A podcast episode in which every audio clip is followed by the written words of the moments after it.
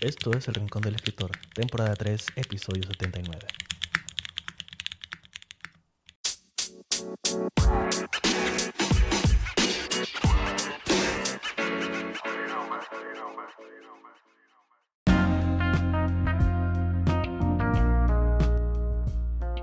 Bienvenidos y bienvenidas a un nuevo episodio del Rincón del Escritor. Espero que se encuentren bien junto a sus personas favoritas y que hayan estado escribiendo y leyendo historias bastante interesantes. En este episodio hablaremos sobre libros. Daré algunas recomendaciones de esos libros que me han gustado y que creo que merecen ser leídos por todo el mundo. Además, esto es debido a que hace unos días fue el Día del Libro o San Jordi, si es que se encuentran en España, y realmente ha sido un evento muy interesante. Yo al menos estoy en Lima en estos momentos y espero en algún momento estar en España y básicamente disfrutar de este día y esta festividad allá. Pero por el momento lo que hice durante ese día fue recomendar algunos libros en TikTok y en Instagram, así que consideré que en este episodio vamos a hablar justamente de los libros que a mí me han encantado y que creo además que a ustedes también les va a encantar, porque si estamos intentando escribir, estos libros realmente les van a inspirar. Así que prepárense un poco de café o infusión caliente y comencemos. Yo soy Jairo Morales y esto es El Rincón del Escritor.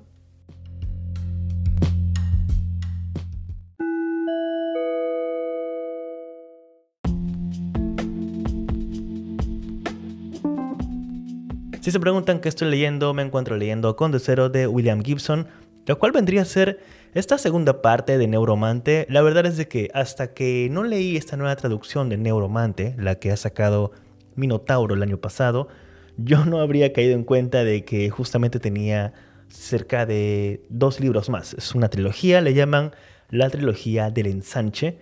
Y algo bastante curioso con todo esto es de que si bien es cierto, William Gibson escribió Neuromante como una novela única, una novela que funciona por sí sola y que no necesita ni precuelas ni secuelas, porque él, como comentaba en entrevistas en esa época, pues se encargó de que no fuese así. E-, él siempre ha sido una de las personas que, digamos, criticaba bastante el hecho de que había muchas novelas que eran escritas como sagas y él no quería en eso. Y bueno, el detalle es de que ni él, ni la editora, ni, nadie en particular, eh, eh, nadie en especial, se esperaba justamente el, auge grande que vendría a tener Neuromante con el paso de los años. Como ya hemos hablado en episodios anteriores, justamente Neuromante es este libro que terminó por asentar las bases de lo que conocemos ahora como el cyberpunk. Y realmente es algo interesante. Entonces, cuando yo leí el año pasado Neuromante, ah, fue justamente cuando comencé a seguir al traductor al español, a David Tejer Expósito, y pues él fue el que comentó de que efectivamente estaban confirmando que iban a traducir toda la trilogía de El Ensanche o The Sprawl Trilogy, que vendría a ser en inglés, al, al, castellano, al español. Y bueno, justamente anunciaban que iban a publicar Con de Cero este año. Y afortunadamente lo tuve. El, libro está acá. Honestamente, yo estoy, como les digo, en Lima ahora. Pues no sé si este libro ha llegado acá aún. Muchos de los libros que estoy comprando últimamente son de ciencia ficción y fantasía y la mayoría están siendo publicados en España, por obvias razones. España es el mercado mucho más grande en donde se traducen y se publican esos libros. Y la verdad es que los estoy comprando todos por internet, porque esperar a que lleguen a la, librería aquí es algo, mm, digamos, un poco complicado, sobre todo porque la pandemia ha acrecentado los costos de muchas, muchas cosas. Entonces, los libros son uno de esos problemas que tenemos en estos momentos en cuanto al precio grande o alto que tienen. Y volviendo al tema, en esos momentos estoy leyendo justamente Con de Cero, un libro que me, me, está sorprendiendo, lo estoy leyendo poco a poco porque también em, hay muchos comentarios de muchas personas comentando que estos libros son un poco difíciles de leer. son los mismos comentarios de gente cuando intenta leer Dune, el libro de Frank Herbert. Y yo creo que la conclusión a la cual llego de por qué estos libros son un poco más complicados es porque fueron escritos en una época muy diferente. Actualmente estamos siendo rodeados de libros que son escritos de una manera mucho más simple, libros que cuando digo simple no me refiero a algo como que como malo, sino me refiero a algo mucho más directo. antes había este tema de tratar de el libro como algo muy complejo, como algo que tiene que exigir bastante al lector. Hay libros que hacen eso, de hecho me gusta mucho leer a mí ese tipo de libros muchas veces, pero también por el tema del tiempo, por, la facilidad de las cosas o digamos por, por tener un horario muy abarrotado con muchas cosas, muchas veces no tenemos tiempo para realmente dedicarnos a sentarnos y leer un libro que exija bastante. Recuerdo que el último libro que tuve y que me exigía demasiado, tanto como lector como escritor, fue un libro de Chuck Palahniuk, eh, autor de El Club de la Pelea. Este libro no sé si se tradujo al, español y es Doomed, un libro que honestamente me gustó. La primera parte era una, segunda, era una continuación y cuya primera parte pues fue bastante, bastante interesante. Sin embargo, entendí de que hay libros, de que, hay libros que honestamente no, no, no vale la pena realmente seguir leyéndolos si es que estás pasando un mal momento con ellos. Eso es algo que he comentado muchas veces en Instagram, sobre todo el hecho de que hay este sentido de culpa y el hecho de estar rodeados de bookstagrammers, de gente que habla de libros, de gente que realmente está mencionando que he leído dos, tres libros, cuatro libros este mes y me han encantado todos. Y honestamente, muchas de esas recomendaciones pueden funcionar, pueden realmente ser interesantes, pero a la larga tú eres el lector. Y se trata también de pasar un buen momento. El libro tiene que ayudarte a sentirte bien, a sentirte cómodo o cómoda. Entonces, la recomendación que yo doy para estos casos es de que los libros que voy a recomendar en este episodio son solamente recomendaciones de libros que yo he leído. Es como que, digamos, estoy dando comentarios de libros que he leído y si a ti te interesa la sinopsis, puedes leerla, puedes conseguirlo y si no te gusta, pues ok, no hay problema, déjalo ahí. Si eres de los que les gusta al final tener un librero bonito con varios libros e ir llenando los estantes, perfecto, ahí tienes un libro más. Si no, pues puedes venderlo, no hay ningún problema, o puedes regalárselo a alguien. O si tienes una cuenta de Instagram puedes sortear libros, que he visto mucha gente que hace eso cuando al final tienen libros duplicados.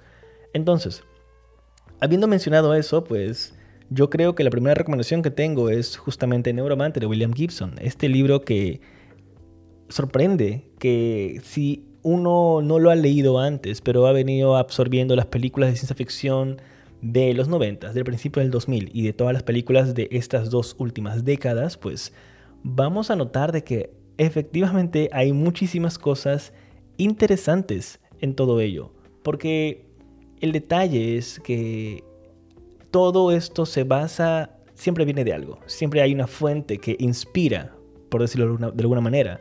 Y justamente Neuromante fue esta inspiración. Cuando yo leía Neuromante, ya lo comenté en, un episodio anterior, creo que hay un episodio hablando justamente de este libro, pues uno no podía evitar notar las referencias sobre la cual la cultura pop había hecho de todo esto. Por momentos veía pinceladas de Ghost in the Shell, de Akira. Por ratos podía entender un poco más por qué Star Wars era como era, por qué de pronto Blade Runner era la manera en la que nos mostraban Blade Runner y, la ciudad en la que se encontraba. Entonces han habido muchísimas cosas que realmente sorprenden y que la verdad es de que uno va a entender muy bien por qué existe lo que existe una vez que comienza a leer estos libros de, digamos, el siglo XX. Suena muy antiguo, pero les prometo que son, son libros que sí, sí inspiran. Si de pronto eres un escritor o escritora que está intentando comprender qué cosa quiere hacer, estos libros te van a ayudar. Además, está el detalle de que tenemos que escribir de todo. Pero bueno, volviendo al tema.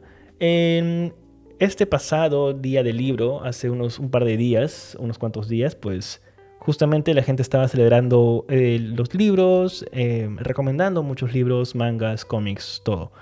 Y yo lo que hice fue recomendar 10 libros escritos por hombres y 10 libros escritos por mujeres. Entonces, en este primer bloque voy a recomendarles estos 10 libros escritos por hombres. Y obviamente iré hablando un poco al respecto de qué cosa pienso de cada libro, algo rápido, obviamente, y qué es lo que más me ha sorprendido y como escritor, qué cosas son las que yo absorbí o ahora que los voy a mencionar, voy a recordar que tengo que absorber o terminar de absorber como escritor, porque realmente uno leyendo va a ir encontrando muchísimas cosas que al final son bastante interesantes. Habiendo recomendado de un romance como este libro, digamos, un plus, el primer libro que yo recomiendo, además de, es justamente La Esfera Luminosa de Cixin Liu. Este es un libro que mezcla bastante, o bueno, no mezcla, pero agarra una teoría bastante importante y real que tenemos actualmente sobre las esferas luminosas que, existen, pero el detalle es de que nadie ha podido, digamos, sustentar su existencia. Y además, mientras leía esto en un blog, en Reddit, que para empezar Reddit es un universo enorme, es un agujero grande, pues mencionaban de que en China hay al menos unos 100 chinos que han visto una esfera luminosa en su vida. Y además mencionan que una de esas personas fue Cixin Liu, el autor, que, que vio una esfera luminosa durante su infancia o adolescencia. Esa parte no estaba explicada. Y justamente fue eso lo que lo inspiró a él a escribir este libro. Con la esfera luminosa vamos a encontrar justamente una historia bastante interesante. Si ya han leído a Cixin Liu, van a entender el estilo que él tiene, que honestamente es una ciencia ficción bastante interesante porque te propone una idea. Los libros de Cixin Liu son ideas que él propone y que por un momento te hacen detenerte y te hacen considerar muchísimas cosas. La verdad es de que es una, es una lectura muy, muy interesante. El segundo libro que recomiendo también es de ciencia ficción. De hecho, la mayoría de acá van a ser ciencia ficción.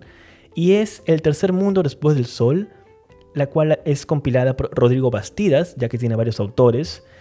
Y es un libro que ha salido el año pasado, pero he visto que se ha vuelto a reeditar para España hace unas semanas, debido a que Minotauro tiene un sello más dedicado a lo que vendría a ser ciencia ficción latinoamericana, lo cual está genial. En, este, en esta antología del tercer mundo después del sol, vamos a ver justamente cuentos escritos por autores latinoamericanos.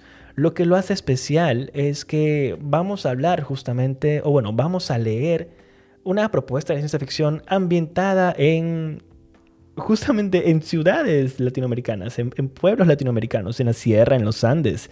Y, es algo que si tú no estás acostumbrado a, a leer, yo no lo estaba, honestamente, es algo que realmente motiva e inspira, sobre todo porque nos hace entender algo muy puntual.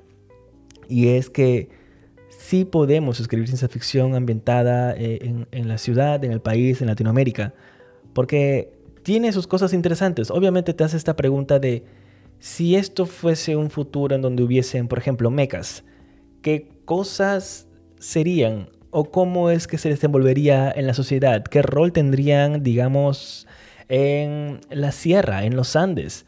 Ese tipo de preguntas son las que surgen y también hay, unos cuentos que honestamente hacen que te detengas y vuelvas a leerlo otra vez porque es, la verdad, son muy interesantes. Son cuentos que están ahí y aún me faltan terminarlos y apenas lo haga, pues pretendo hacer un video de esto en YouTube y en TikTok.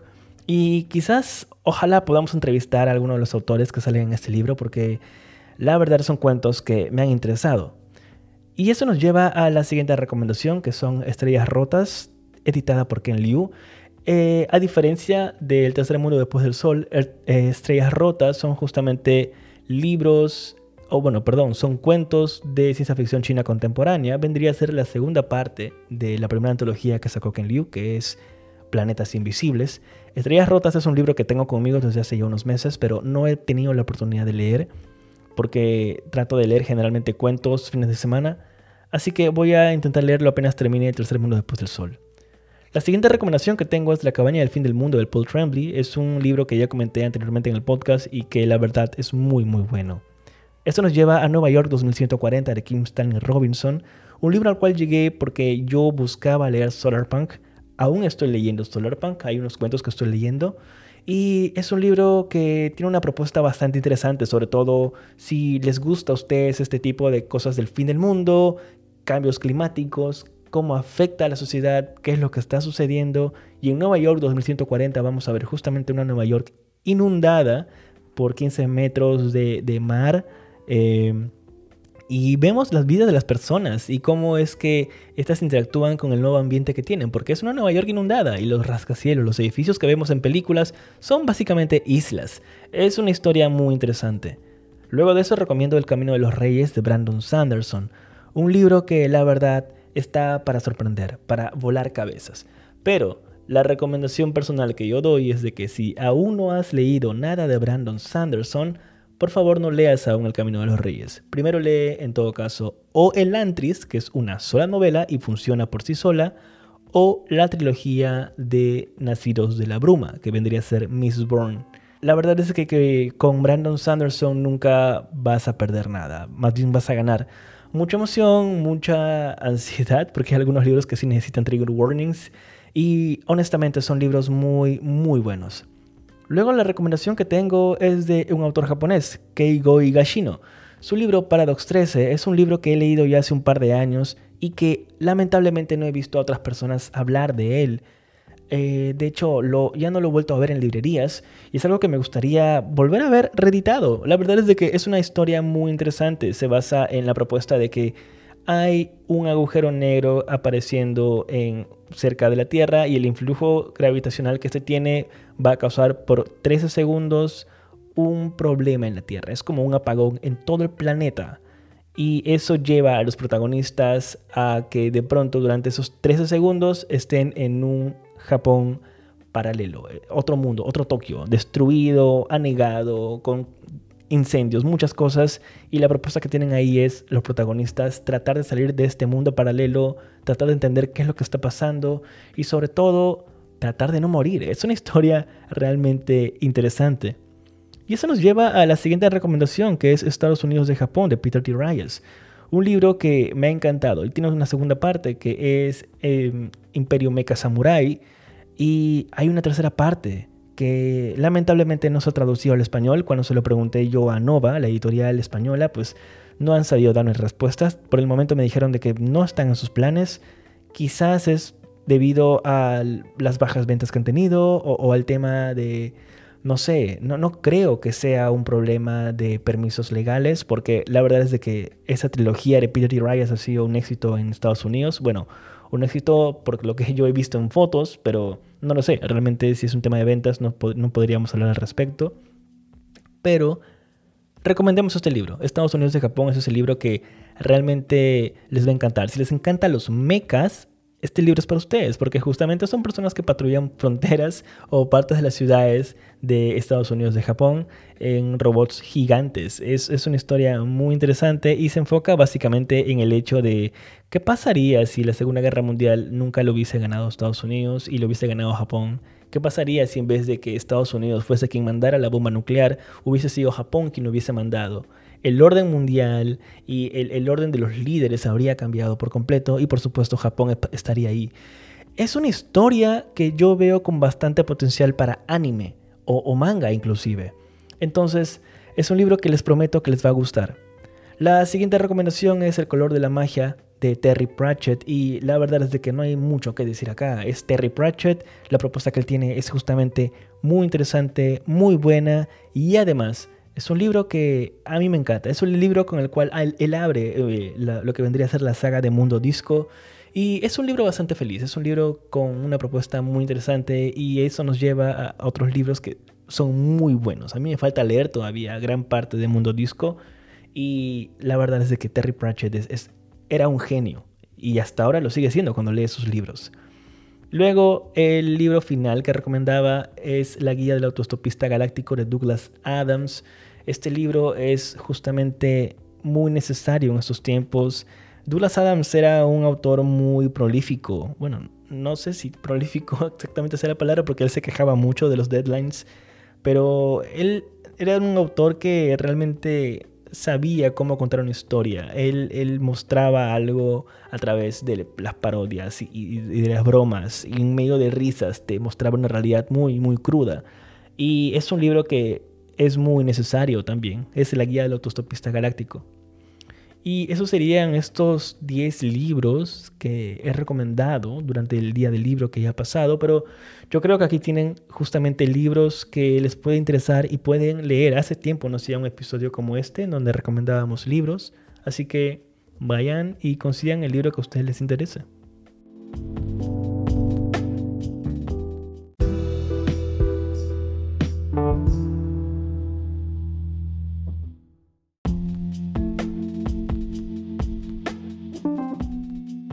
Ahora vamos a recomendar justamente libros escritos por autoras. lo que yo menciono ya hace bastante tiempo es que últimamente he encontrado mucho más valor en la literatura escrita por mujeres porque hay una mejor descripción, hay una mejor propuesta. Obviamente no estoy menospreciando para nada los libros escritos por hombres, simplemente estoy mencionando que es genial, es genial realmente poder observar la gran variedad de escritoras que tenemos y la gran variedad de propuestas que hay. Las historias que hay son... He visto comentarios en Twitter de mucha gente diciendo, no, las mujeres escriben cosas románticas, por eso no las leo, o cosas muy sentimentales y por eso las evito. Y es como que no, no es así. Si tú eres una de las personas que piensa eso, pues te tengo que decir dos cosas. La primera es de que estás muy equivocado o equivocada y la segunda es de que créeme que hay propuestas que te van a volar la cabeza y que vas a, vas a ver la literatura escrita por mujeres de una manera muy diferente luego de estos libros. Entonces los voy a recomendar a continuación.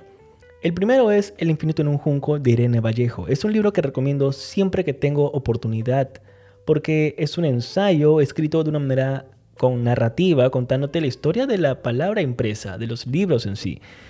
De hecho, si has escuchado hablar de la Biblioteca de Alejandría y de todo lo que pasó, pues las dudas y respuestas a este tema están en este libro. El infinito en un junco te va a narrar literalmente el proceso histórico de los libros y, además es un libro que yo creo que hay que leer en todo momento y llevar a todos lados porque es un libro muy bonito. Traten de conseguirse la edición de tapadura porque les prometo que es una edición muy muy bonita. Y ahora recomendemos un poco de ciencia ficción, un poco más algo intenso, y es Una obsesión perversa de V.E. Schwab. Este libro fue el que terminó por cambiar mi forma de observar la acción en los libros.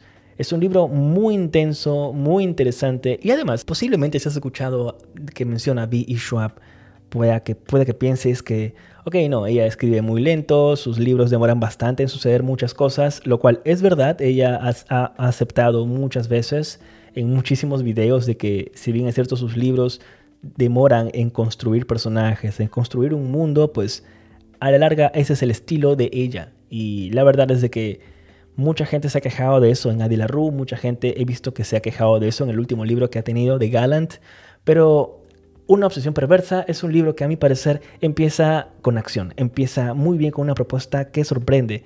Y luego de una obsesión perversa viene, si no me equivoco, otra, la continuación de este libro que es Una venganza mortal. Y son libros muy intensos, muy interesantes y además se sabe que va a escribir una tercera parte de, este, de, esta, de estos libros que la verdad es hay que esperar, hay que esperar realmente, porque hace unos meses salió una novela gráfica ambientada en el mundo de una obsesión perversa. Son libros muy interesantes. Luego eso nos lleva a hablar de Gideon la novena de Tamsin Muir, un libro bastante extraño, pero que la verdad era muy necesario que se publicara en estos tiempos, en donde son tiempos de cambio, tiempos en donde los lectores están encontrando cosas mucho más valiosas en Internet y las editoriales no quieren perderlo. Gideon la novena es este ejemplo muy claro de cómo son los libros ahora y cómo la propuesta ya no puede ser tan tan rara. No hay problema si lo que piensas es totalmente extraño. Estamos hablando acá de calaveras que hablan y que van en naves espaciales. Y además hay una mitología en todo esto. Es una historia que a mí me sorprende. Se han anunciado ya los cuatro libros. Y nuevamente, vamos a esperar a ver. A mí me falta leer la segunda parte, que vendría a ser. Ah, no me acuerdo el título en esos momentos. Se me ha bloqueado la mente. Pero Guillermo la novena es la primera parte de este libro, de esta saga. Y que les prometo les va a encantar. Y luego la siguiente recomendación es Gótico de Silvia Moreno García.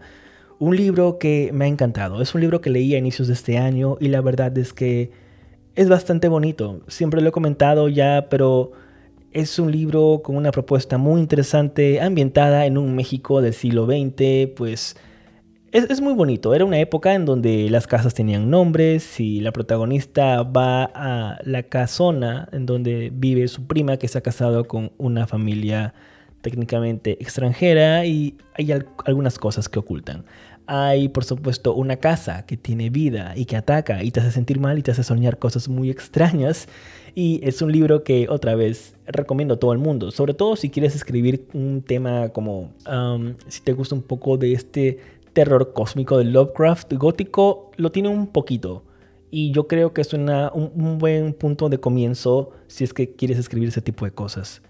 Luego vamos con la última luz de Tralia de Isa J. González. Eh, con Isa J. González ya hemos hablado en un episodio anterior del podcast, pueden ir y, buscarlo. De hecho, hemos hablado de escritura, de su proceso de escritura y, de qué va esta historia que ella propone en la última luz de Tralia.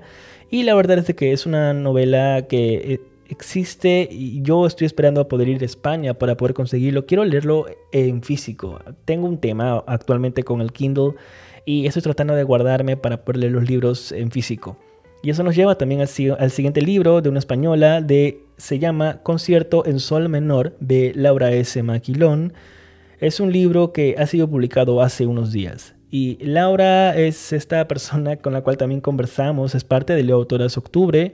Y la verdad es de que ella es fascinante como persona y como autora. Realmente espero poder conseguir el libro pronto cuando vaya a España. No sé si eso es un anuncio oficial, pero bueno, eh, sería interesante realmente. Sería, sería interesante y curioso ver qué sucede si de pronto es que podemos viajar a España y podemos empezar a entrevistar a muchos escritores y escritoras y obviamente conseguir muchísimos libros, que ese es, ese es em, el objetivo, amigos. Así que vamos a ir viendo cómo va eso. Y luego esto nos lleva a recomendar Viura de Hierro de Shiran Jaishao. Shiran es un autor eh, realmente fascinante. Viura de Hierro es su primer libro y ha causado muchísimo revuelo en la comunidad en internet debido a la propuesta que maneja. Viura de Hierro es un libro que te propone la historia de la humanidad ha sido casi diezmada debido a los Hunduns, eh, estos seres mm, que vienen y tratan de devorar humanos, no sabemos por qué. Y obviamente China es el último bastión de la humanidad y tiene mecas que se fusionan de manera espiritual o a través del ki. Tenemos lo que vendrían a ser pilotos que tienen estos mecas. El detalle es de que los pilotos necesitan a alguien más, que en este caso son una pareja, las mujeres, y ellos lo llaman pilotos concubinas para que puedan usar el ki al, a su máximo potencial. El problema es de que haciendo esto, estas mujeres pilotos mueren en el proceso. Y obviamente la protagonista Wu Shetian va a ir en contra de todo esto, cuestionándose por qué tienen que morir mujeres y por qué no mueren los hombres en vez de ellas. Es una historia realmente interesante, es decir, poco. Es una historia con rabia, con furia y la verdad es que creo que no lo he explicado bien, porque aún quiero volver a leerlo. El libro sale al español en un par de días y espero conseguirlo pronto para realmente poder hacer una mejor recomendación tanto en el podcast como en los videos para TikTok y YouTube.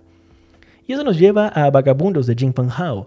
Es un libro de ciencia ficción, de hecho es el primer, la primera novela de Jing Fan Hao. Ella escribió Bajo los pliegues de Pekín, un cuento que le hizo ganar el Hugo Award en el 2016, si no me equivoco. Y la verdad es de que este cuento es la razón por la cual yo terminé leyendo lo que vendríamos a conocer como la ciencia ficción china contemporánea.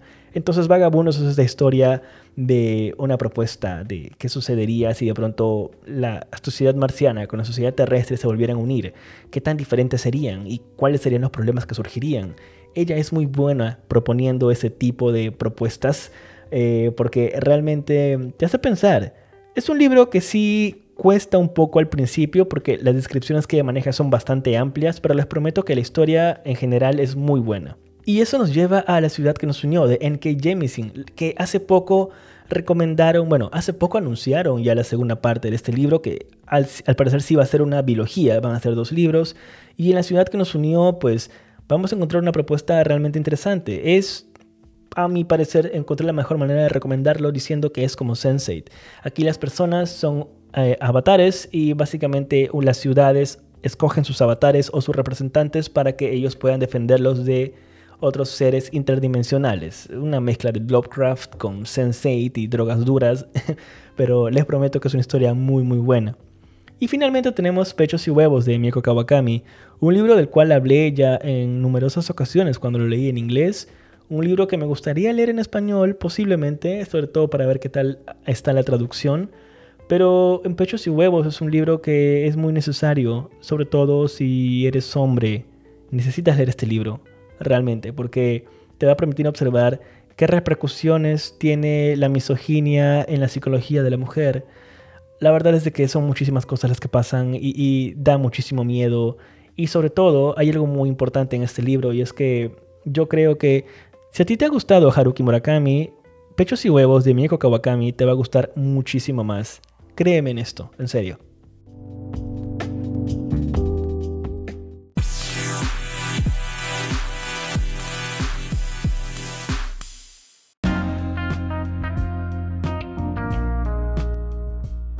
Y eso sería todo en este episodio del podcast. Espero que ahora se encuentren inspirados e inspiradas para seguir escribiendo la historia que tanto quieren.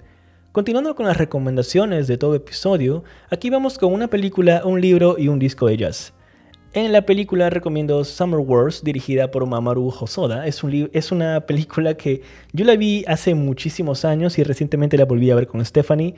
Es una película muy bonita, es un anime, eh, es, es, una, plantea un futuro um, con una tecnología que sirve a los humanos, pero también hay hackers y hay cosas de videojuegos. Es, honestamente, muy interesante. Yo les recomiendo que lo vean sin saber mucho de esta película y les va a sorprender. En el libro que recomiendo es Mitología Nórdica de Neil Gaiman. Este libro ha pasado desapercibido por muchas personas, pero les prometo que Mitología Nórdica no es una narrativa en sí, es literalmente Gaiman básicamente, mm, como lo decimos, renovando otra vez lo que vendría a ser la mitología nórdica, no cambiando nada en absoluto, simplemente agarrando todo lo que vendría a ser ah, los libros del Edda, que vendría a ser la mitología nórdica, y actualizándolo para que nosotros podamos entender que funciona, que no como ha existido siempre esto. Y, es realmente interesante. Y además, cuando lo lees, te van a dar ganas de ir justamente a Noruega y los países que están por allá, porque son muy interesantes. Y una cosa más, una vez que lees mitología nórdica de Neil Gaiman, no vas a ver a Thor ni a, bueno, al Thor de, Marvel, ni a Loki de Marvel de la misma manera en la que realmente deberían ser. Finalmente, como un disco de jazz, recomiendo Ella y Louis de Ella Fitzgerald y Louis Armstrong. Es un disco bastante bonito que sobre todo funciona en los desayunos, cuando estás comiendo un poquito de huevos revueltos, un poco de tostadas y un poco de café caliente. Así que eso serían las recomendaciones de este mes. Espero realmente que se encuentren bien, que estén pasando un momento bastante interesante y sobre todo que estén básicamente viviendo las cosas que ustedes quieren. Recuerden que escribir es algo generalmente que debería suceder de una manera natural, no se sientan obligados en absoluto con todo esto, pero siempre es necesario sentarse. Recuerda eso justamente, que una historia se escribe una palabra a la vez y que ser escritor o escritora depende de ti Así que agarra tu laptop o tu libreta, ve a tu rincón favorito y escribe. Yo soy Jairo Morales y esto ha sido El Rincón del Escritor. Nos vemos en el siguiente episodio. Hasta la próxima.